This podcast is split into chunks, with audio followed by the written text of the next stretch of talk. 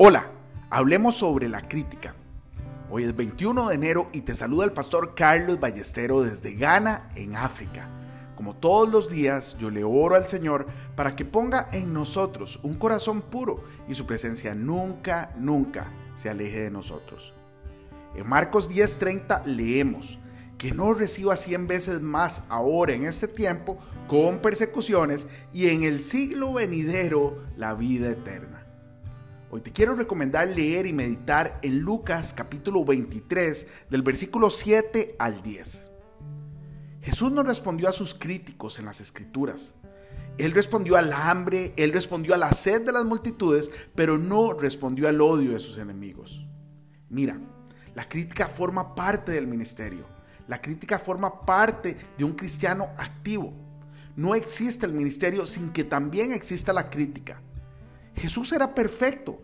Y, si él, y sí, él fue criticado, acusado y asesinado. ¿Qué crees que le pasará a alguien como tú o como yo que no es perfecto? Tenemos que entender que no es posible ejercer el ministerio sin acusaciones. Es parte del paquete, pero también debemos recordar que Jesús nos avisa esto de antemano en las escrituras y que también prometió recompensas con esta persecución.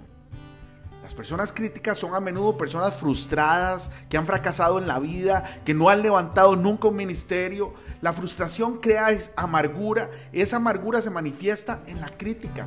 La crítica parece ser un síntoma de muchos otros males almacenados dentro de un individuo. Son las personas contaminadas e incrédulas que ven las impurezas en todo. Ese tipo de personas se describen en Tito capítulo 1 versículo 15. No obstante, nosotros podemos aprender algo de los críticos. Mira, tus amigos generalmente no suelen señalar er-, tus errores a menos que requieras ayuda de emergencia en un área que te está afectando. Pero es más probable que tus enemigos magnifiquen tus defectos en un intento de hundirte. Merece la pena tomar nota de lo que dicen para poder hacer los ajustes necesarios. Recuerda que el enemigo está magnificando tus defectos. Tú tienes que tomarlo con sabiduría Mira, tu enemigo no intenta edificar tu vida. ¿Cómo puede decirte algo constructivo si está tratando de destruirte? No está mal calificar al de destructivo todo lo que viene del enemigo. Y tienes que aprender a identificar a tus enemigos. Ahora, no caigas en la trampa. Decídete a recoger sabiduría y dirección de esta crítica peligrosa, pero sin contaminarte. Hoy bendigo tu vida en el nombre de nuestro Señor Jesucristo. Amén y amén.